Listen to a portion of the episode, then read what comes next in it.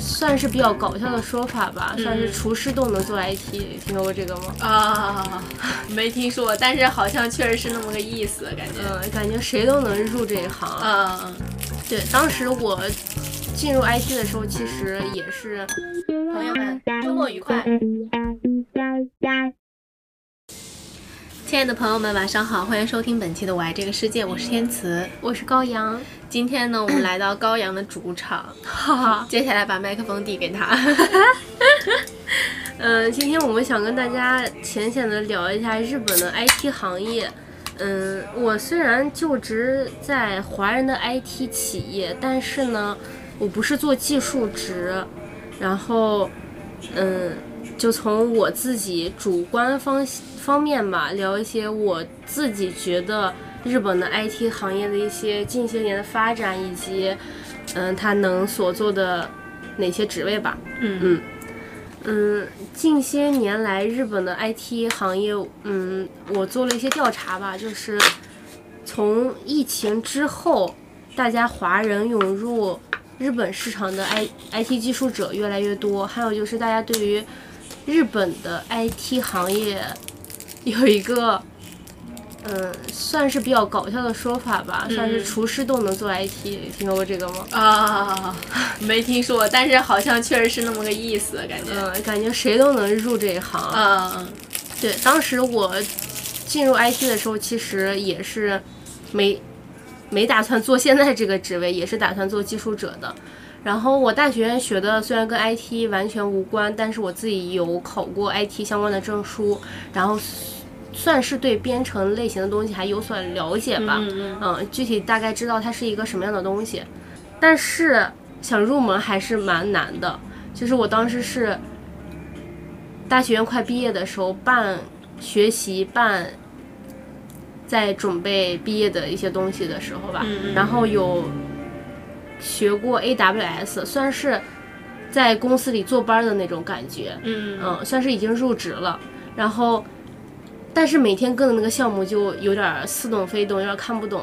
他当时很考验我的，我觉得是我的沟通能力，跟 IT 完全无关，是看你这个人敢不敢主动问，敢不敢主动沟通，你不懂的东西。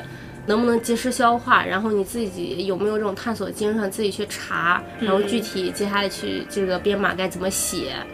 但是我是那种特别怕打扰别人的人，嗯嗯嗯，我就是不太敢问。你说的这个是在入职初期做一个新学者的一个对对对姿态，是的。但是这个应该是哦，其他行业可能会有一个前辈专门来带你，但是你可能你当时进入的那个地方需要你自己去问，不然大家都很忙，只忙自己的事情。是的。嗯，当时带我那个人其实感觉他也挺想教我的，因为他感觉我也挺努力认真学的。嗯，但是我就是特别怕打扰他，我感觉这一天我问他一次或者两次就 OK 了，但是我觉得完全不够。对于我一个初学者来说，我觉得没有解决到我本质的问题。嗯所以学了一段时间，还有我自己觉得我好像不太适合每天都在摘，所以。找了一下，嗯，自己到底能不能做这份职业吧？最后选择了我现在做的这个。嗯，然后，嗯，给大家说一下日本的 IT 行业具体有哪些职位可以做。然后大家所熟知的可能就是 consulting、IT 咨询，嗯嗯嗯，还有 handleware。我现在所做就是所在这个华人公司做这个 handleware 的。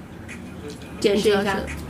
嗯，手机 app 里的一些开发，以及那个电脑的 software 的开发程序，嗯，程序运营，还有 system，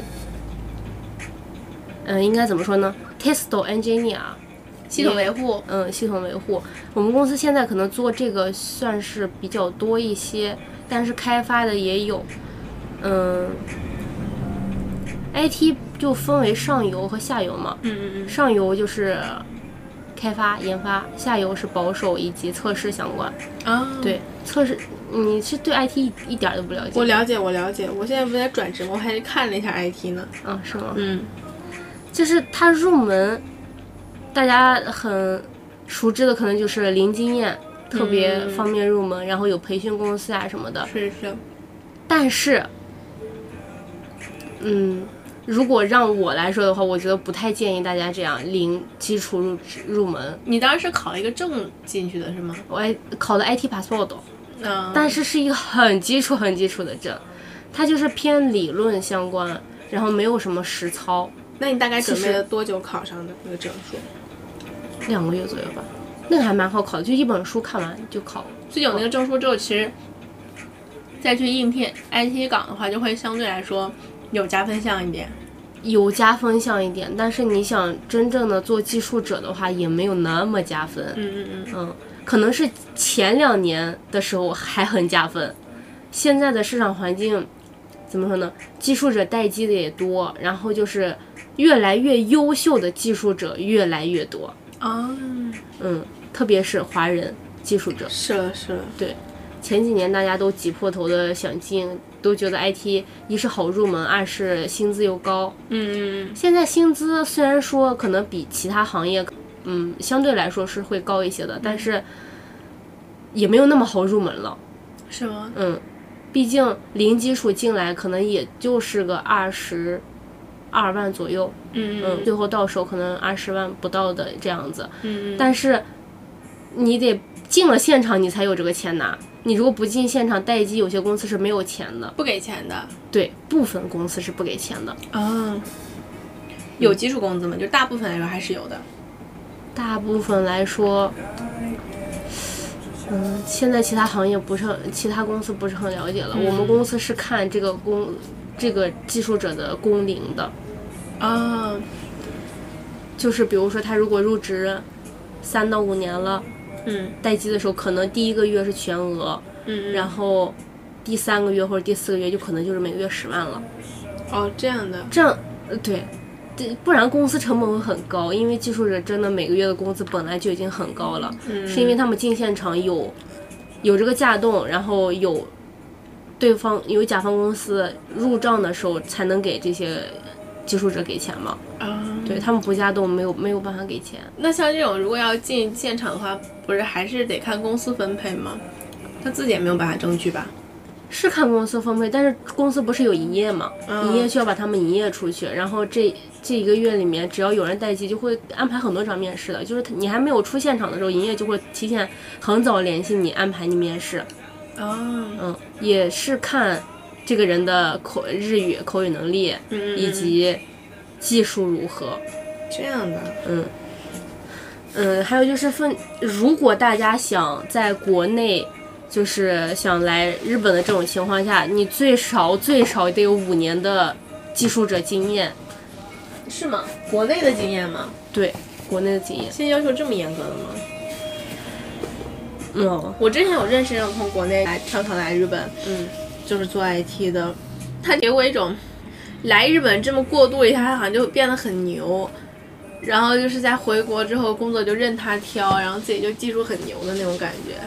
可能前几年真的有这样子的，我现在真的不敢不敢想象你所说的这种情况。日本现在这个技术者这一行，我觉得不是在镀金。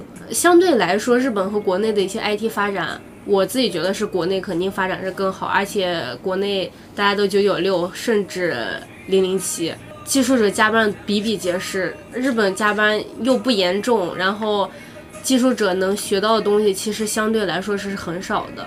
是吗？嗯，我不知道，可能是那个人真的很牛，还是说只是在吹他自己很牛。反正当时给我一种感觉，就是具有能力的 IT 者，什么程序我都能编，什么漏洞我都能补的那种感觉，你知道吗？那他日语好吗？嗯，我觉着没怎么听他说过日语，一般吧，应该还可以，好像就是也算是比较资深那个人吧，好像。嗯。嗯，来日本，要不经验很丰富，很丰富，就你什么程序，就是什么语言都会，什么程序都会，嗯可以来；要不你就是日语很好，然后技术略懂，你能看得懂就行，但是日语口语很好就行。因为面试真的很看你口语的，是吗？嗯，如果技术不好，然后日语又不好，就真的很难派出去，就给公司也会造成很大的负担。那这个我理解当中，这个东西不是应该看技术的吗？你看日语的话，你技术不过关，那也没什么用吧？但是你如果这个现场里面有其他的技术者都是日本人，你技术很好，你跟别人沟通不了怎么办？啊，你说说不清楚你自己的问题，分析不出来你这个程序里面到底是出现了哪里的 bug，然后不是每天会开会吗？哦你开会的时候说不清楚自己想表达什么，对方不是不理解你，然后呢，这个确实好像还挺难的。嗯，每个行业的这个门槛呀什么的还都蛮不一样的。还有日本现在火的，算是语言或者领域吧。Java 是前两年可能比较火，现在我觉得比较就职大火的可能是 SAP 或者是 Salesforce，还有 AWS。AWS 就是做云端的，就有点像 Amazon。嗯嗯，Amazon 不是有个云端那个服务器吗？嗯嗯，对，然后 AWS 就是我之前想入这行的时候，别人说比较简单、比较好入门的。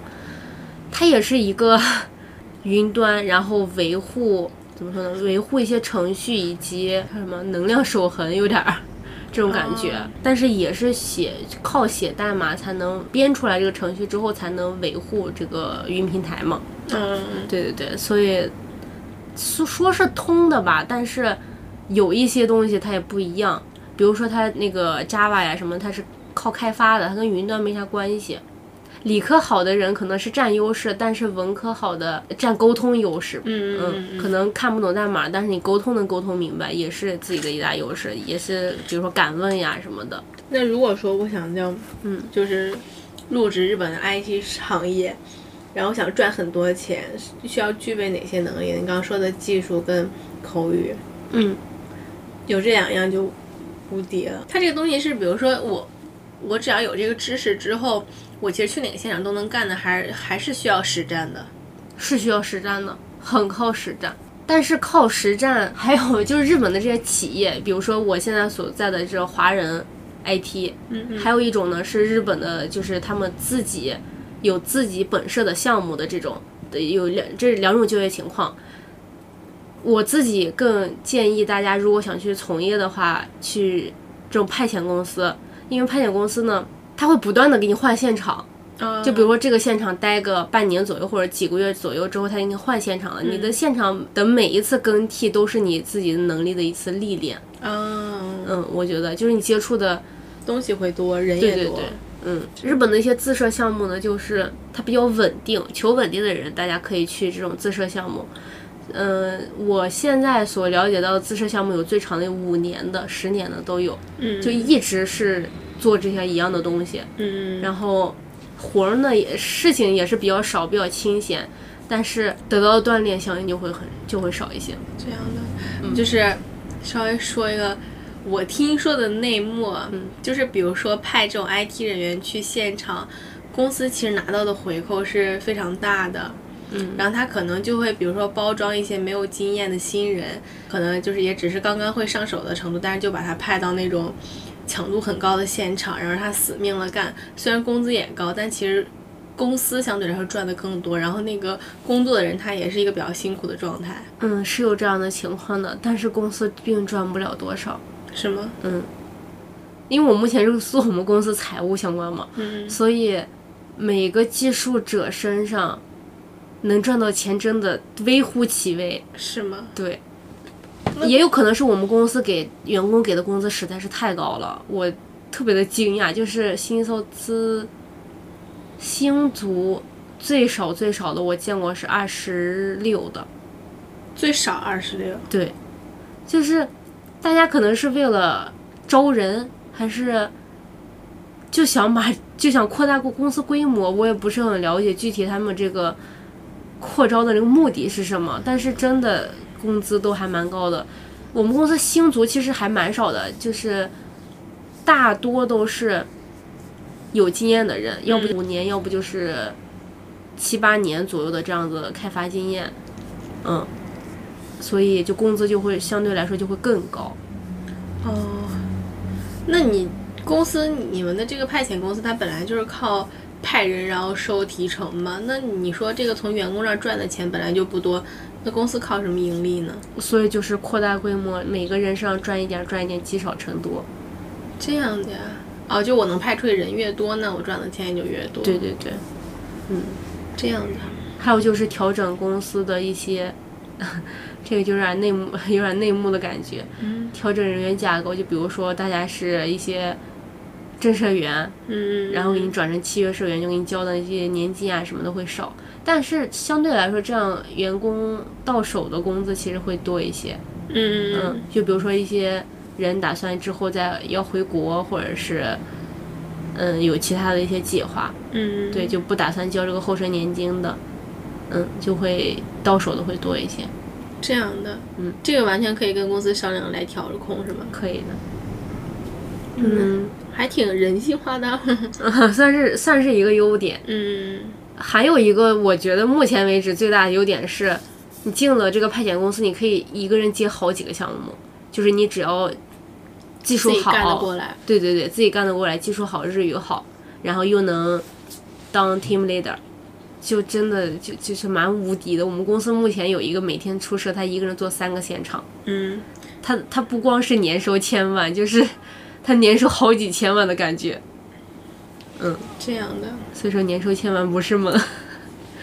IT 技术者，他是，我想想，这个人其实经验也没有那么丰富，嗯也就是个不到十年，嗯，但是他就一直是学 IT 的，然后也可能是自己勇于钻研，他他后面是有一个黑板，他还给公司当导师呀什么那种感觉。对他就还是个人比较努力啊。对对对对对，嗯，每天去的比我早，走的比我晚，哦，真的是很努力很努力的一个人感觉。那你刚才说这个，比如说派到别的现场当什么，嗯，leader 之类的，嗯这个是完全靠他个人能力来决定，是吗？还是说我拍这个现场，我就要派个 leader 去，然后去找匹配的人派去呢？还是说你们现场随便去，在那个里面担任什么职位，你们自己努力？是去面试的时候，你这个人如果有很多年的经验了，你就可以面试的时候就会自荐。面试 leader。对对对，嗯，面试的时候就会跟别人不一样一些。哦，哎，他们一般像这种现场招人的话，是会当时就是组一个全新的 team 去接一个新的任务呢，还是说，嗯，现在人不够了，你中途加进来？两种情况都有，都有都有，都有。嗯，なるほど。如果是那种能力又强，然后经验又丰富，他如果没有什么其他的人生规划的情况下的话，他会在这个现场一直当这个 leader。就是如果面试上的话，一直当这个 leader，对，但他不是隶属于派遣公司吗？那也没有其他变化呀，但是项目没有什么影会响因素。项目会一直接一个的来是吗？ 他那个现场就一直是那个，一直是那个活儿？那个活儿，嗯、它有有长有有短的，嗯比如说，嗯，劳动局的一个软件开发，或者是劳动局的一个 homepage 的一个制制作相关的一个东西吧，这个东西它就会一直做下去，哦，因为有不断的有普通就是民众呀什么要去使用这个东西。出问题他就要改。对对对，那如果某一天我这个东西 complete 就是无敌了、完美了，那我是不是就不用干了？嗯，那不太存在这种情况是吗？对，目前好像没有这样的情况，它都一直都有运，呃，它这个工作不是分好几种嘛，有开发的，有运维的，有保守的。你说的这个可能就是已经开发好了，大家在使用的状态下的保守阶段了。保守阶段就是，比如说出现个 bug，我就改个 bug，如果没有出现 bug，就一直放在这里。嗯，这样的。如果让你去做 IT，你想做哪一种？我觉得还是不断去开发新的东西比较好玩，也比较有意思。所以相对于在一个地方一直待着的话，我可能会去不同的地方。但是最好入门的是最最后的那个阶段，是保守阶段，就是所说的那个 system test。哦，嗯，就是各种测试，比如说大家已经开发好了，在我在这个环境下一直给它，嗯，叫什么？做测试。做测试，做做叫运行，对，一遍一遍的运行，然后看它出现什么样的 bug。哦，比如说是一个，嗯，什么年金年金机构嗯这种的，它需要有人打过来电话什么的这种，嗯、你得看电话是不是能畅通，然后如果没有畅通，你需要做一个 Excel，要说明哪一步哪一步出现了什么样的问题，嗯要列举出来。如果是出现了这样的问题，我们应该怎么应对？出现另一种问题该怎么样应对？嗯对对对。呃 我我以前以为做 IT 就是只写代码，然后进去之后大家就是各种的 Excel 做的那肯定的可漂嘛亮，嗯肯定的嘛。嗯，我深知我是不适合这份工作的，为什么？我是非常适合那种很细节的工作，就我知道我可以做得好，但是我会没有耐心。嗯嗯嗯，是。嗯，那能让你我会觉得一得天只改这一个 bug，你会着急吗？我不会着急，我会觉得就是这个东西还是看你喜不喜欢、热不热爱吧。就是你真的觉得这个东西好玩，你就会专心进去的嘛。嗯，你自然时间你就不会觉得那么苦恼。如果说你本来对数字对这些都不感兴趣，那你做这应该我觉得还挺痛苦的。那咱俩正好相反，我不是那个不是那么细心的人嘛，嗯，所以我看到这些东西的时候，我特别的烦躁，就我静不下这个心。哦，哎，但可能有点适合我的是，我会喜欢去找错，嗯找着了之后我就跟别人巴拉巴拉一顿说，然后那个人去整理。需要给你派一个小助手。对对对对对对对，我我是那种特别喜欢指指使别人干活的那种，嗯我会发现问题，我也知道怎么能做好，但是再细节的工作我就不乐意做了，嗯，就让下面的人去做。虽然我也没什么下面的人，是理想状态。我刚开始找工作的时候，不光打学过这个 AWS，我还投过测试相关，就这个 SE。哦对我当时有我没有这个工作的具体他应该去做什么，但是我想象了一下它一些软件的操控，比如说点一个按钮，我应该怎么执行它，然后点一个呃 cancel，我应该怎么去执行它这样子。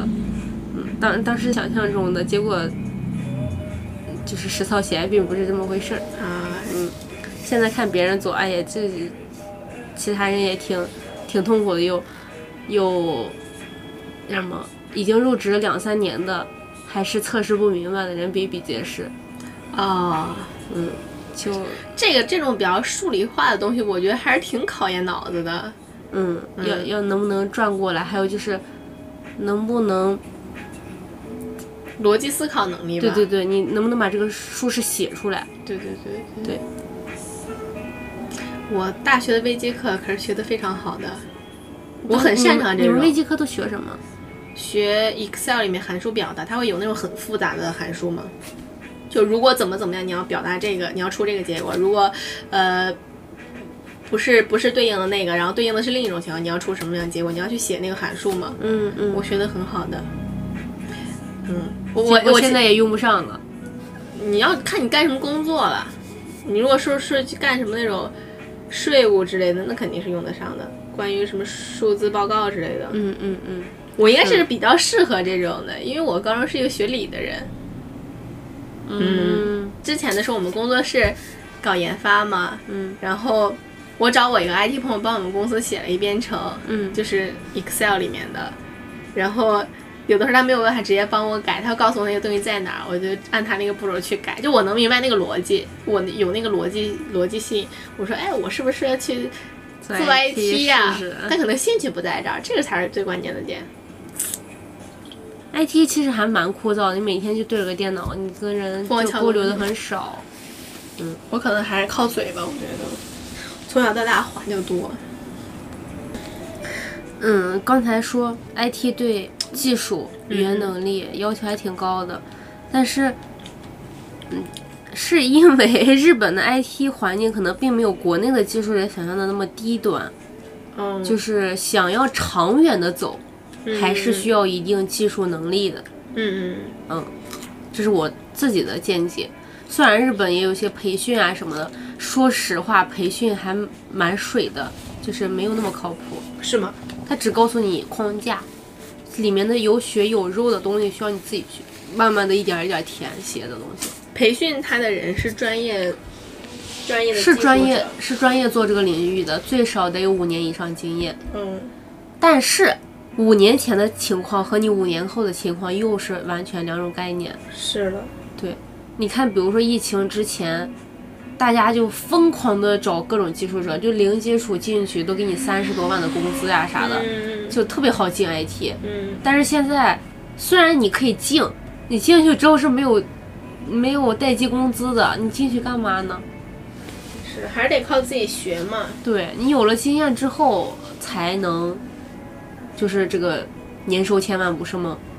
嗯，我们公司之前有一个技术者，从我入职就一直待机，待机到十二月，终于离职了。我在一直在想，这个人他是以什么为生的？就是也没有待机工资，完全零吗？完全零，不知道他在干什么。要是我，我早离职了。我也不知道他为什么能忍受那么久。如果让你做技术者，突然有两个月空档期，但是这两个月空档期，其实你没有心里没底的，就是不知道你下一个现场什么时候能面，你到底是这个月能面上还是下个月能面上。一般你这这个月灭了，如果进了，可能也是下个月进，你中间这一月还是空着的，也是没有，嗯也不能说那么死没有工资吧，但是基本上是不多的，如果有的话。嗯，也没有想象中那么高薪稳定哈。高薪的话，按你年收的总年收的话，其实是高的。嗯嗯，不过既然工资那么高，其实相对于这种空档期的风险，也就是涵盖进去了。是的。嗯，说实话，一些技术大牛吧，他们没有空档期，嗯，还有可能年收好几千万。这这是个还这个东西吧，羡慕不来毕竟是了。靠能力吃饭的东西，那肯定能力越好，赚的饭钱就越多了，这个就无可厚非的。我觉得像这种技术类的行业，不管哪个都是一样的。嗯，是呢。再说一个，再说一个比较夸张的，嗯就是我们公司目前的一个技术者，他每个月的所得税是我一个月的工资，天哪！而且他不把他这这些收入就是弄成一些灰色地带，他全都给你摆在明面上。我还建议过他，我说你能不能就是收敛一点？就每一月算他的工资，我自己都觉得特别特别心疼他这些税。哎，人家都不心疼你，心疼什么？是啊，我我觉得，哎呀，所以就是说，这个日本的 IT 行业其实并没有想象大家想象中那么容易进，或者那么门槛儿低。嗯，呃，你可能进的时候容易进，但是后面到底能走到什么样的程度，能不能达到你自己入职时候的那个期望，还是要看你的努力的。嗯，还有就是看你这个语言，看你到底是做开发的还是做测试的。嗯嗯，毕竟做测试的你是下游端，呃好多人做测试，因为它门槛相对来说比较低。嗯但是做开发呢，门槛不是那么低，相对来说高一些的时候，你就是会吃香一些，就你技术哦平平也 OK。嗯看还还要看你做的是上游还是做的是下游嘛。嗯嗯嗯还有就是做 IT，我觉得蛮考，除了刚才所说的就是用用电脑嗯的一些能力、沟通能力，还有就是情报收集和情报发信。情报发信应该怎么说呢？嗯，情报收集就是看你现在所在的这个行业，你如果觉得不行了，就是要有这个预期和长远的眼光。你觉得不是很行了，或者是之后有其他的语言会比较好就业一些，一定要快速的抓准时机，然后去学一些新的语言，因为 IT 之间，嗯。虽然说不一样，但是它有一些东西是相通的嘛，你学起来也会更快一些。你如果有提前这个预知风险的这个能力，你对对自己的一些成长以及叫什么收入也会更稳定一些。啊，嗯，就这种东西，它其实还是就是说，因为毕竟是数字类的东西嘛，更新换代会很快的。嗯有些语言可能你现在在用，但是到后面就已经被淘汰了。嗯，你要很清楚的去意识到这个时代更新到哪一步了，是的，变化的又这么快，下一步该往哪儿走？但我你怎么说？你说说到底，我觉得这个东西都需要一些头脑非常聪明的人来做。但是我在我印象当中，我总觉得日本做 IT 的那种憨憨的人还挺多的。是。嗯我上周去见了一个特别不像做 IT 的一个 IT 技术者，是一个男的，一个大哥，嗯就是他这个人诙谐幽默，让他去做营业呢，我觉得这个人收入也不会低。嗯让他去做一些就是普通一些的工作，我觉得他完全也都能驾驭得了。但是他是写代码的他之前也去美国那边写过代码，然后我觉得这人好牛。他现在自己开了一个小公司，然后也是在做 IT 派遣相关。他说，女孩子做女生做技术者的没有不聪明的，我也觉得，但是男的就不一样了。对对对对对对对，就是这样的。我觉得女生就是，但凡有勇气入这行，她肯定是对自己的能力有自信的。嗯，嗯，而且愿意去学习的。对女生可能相对来说稍微脆弱一点。如果说真的这个东西你你跟不上，你做不了，那可能转眼就会辞职了。是的，嗯，男生的话，可能他就天生觉得自己有那种什么理性思考的优势。还有一个就是刚才所说到的这个 IT 行业的一个优势，就大家可以在宅。呃，嗯，不知道国内目前情况怎么样，但是日本来说，百分之六十左右现在都是可以在宅的。有部分现场是需要你一个星期出一天或者两天出勤，嗯嗯嗯，也也有那种每天出勤的，但是不多，但大多都是可以在宅的。然后这也是很多男生可能找工作，呃，不想去跟外面人接触，就找这种 IT，因为你可以自自己在家每天窝在家里想干啥干啥。嗯，那这个话我就顺着你的话往下讲。嗯，这个 IT 技术者啊，不管在职也好，出社也好，嗯他的这个绩效评判标准到底是什么？一个现场很多人吧，嗯，那怎么去各化每个人的那个 KPI 呢？就是你每天他们不是会开会嘛，开会会分发那个你具体今天需要做什么，嗯嗯比如你需要去对应哪哪一个 bug，或者是嗯具体需要去测试每个东西，对，然后你你每天在线的那个时间是对方是可以掌握得了的。哦，每个人，比如说你确定了这个现场是给你分发一个电脑的嘛，嗯。不管你是自己公司的电脑，还是说那个这个现场分发电脑，电脑里面是有那个监测软件的，哦，是可以监测到你的在线时间的。那我就挂着呢。呃有这种挂着的，就是技术大牛，你就比如说我做做做一个多小时，我做完这个东西了，我就一直挂在那儿。嗯，是有的。这不然，叫什么？特别厉害的人怎么能做两三个项目呢？那肯定是有挂着的。听完这些，还想还想年入千万吗？这种东西吧，因为我本身不是这个行业的嘛，嗯所以面对这种高薪工作啊，我的看法一直都是赚多少钱就承担多大的风险，有多大能力就赚多少的钱。嗯嗯，所以就不管这个东西辛苦也好，或者说是需要你的能力多高也好，这就是你追求高薪背后所对应的价代价呀。嗯嗯，没有什么 东西是一步登天或者天上掉馅儿饼的，嗯，肯定是有它高薪对应背后的故事的。就希望能通过这期高阳详细的介绍，让大家对日本 IT 这个行业祛魅吧，没有大家想象的那么容易，然后也没有大家想象当中真的那么的高薪，因为有很多人是有空窗期的，并且很长，它还是完全取决于个人的能力。嗯，但是如果大家有谁想就是来日本 IT 尝试一下，或者是觉得国内卷不动了，如果想来日本体验一下的，也可以联系我们，嗯，可以帮系高阳。可以帮你们介绍一个好工作。这个话太大了，这个话太大了，可以咨询，对，可以咨询高阳。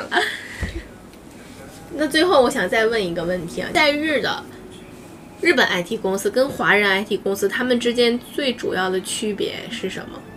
有哪些很不一样的地方吗？华人 IT 公司很能被割韭菜，就是它是一层一层被剥皮的。为什么我说刚才我们说我的我们公司的利润不是很高呢？我是觉得我们公司就是在被外包了好几层，啊我们可能不是那个中间商赚差价，是那个最底下剥皮的那个人。哦，上面的公司可能已经拿了一手利润、二手利润、三手利润，我们可能到这第四、第五手了，已经到，所以说利润很低。然后其实很华人派遣，还有就是一些特别小的公司，大家都想入这个局的时候，一些特别小的公司去派遣的时候，其实不是很占优势，对方会觉得哦，你是个小公司，就是。没有经验或者来给你压价。哦，嗯，是这样的。日本公司呢，相对来说它就占一些本土优势。，对，本土优势，有还有就是项目会给到日本公司的时候，可能是第一手。啊、明白了。嗯，就还是 日本人对日本人的信赖。对对对，哎毕竟还有一些政府的一些项目都是先外包给日本公司才能往下推的。嗯，最后还有什么想表达给大家的吗？我是衷心的劝劝慰。虽然虽然刚才说就是薪水可能没有大家想象的那么高，但是我自己觉得是比国内要高很多的，因为日本这个市场吧，算是日本这个就业环境，就是你付出几分力，你就能得到几分收收获，但是国内嗯要因人而异了。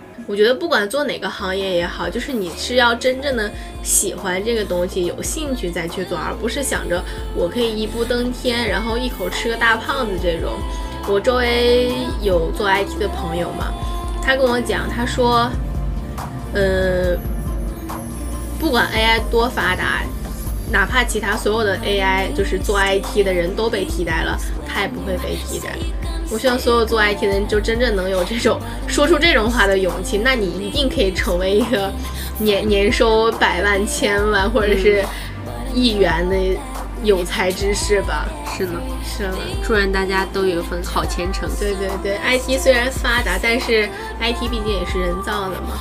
嗯，真正想尝试这个领域，还是要有那份能力跟勇气。好了，本期节目就到这里了，非常感谢高阳今天的详细分享，我们下期再见。谢谢大家。好了，本期节目就到这里了。你又有哪些看法和想要与我们分享的人生经历，或者有其他感兴趣的话题？期待你用评论或者邮件的方式告诉我们。如果你喜欢我爱，可以关注我们的小红书和 B 站，上面会有本期节目的精彩剪辑以及更多的节目信息。从今天起，我爱这个世界，希望你也你也是。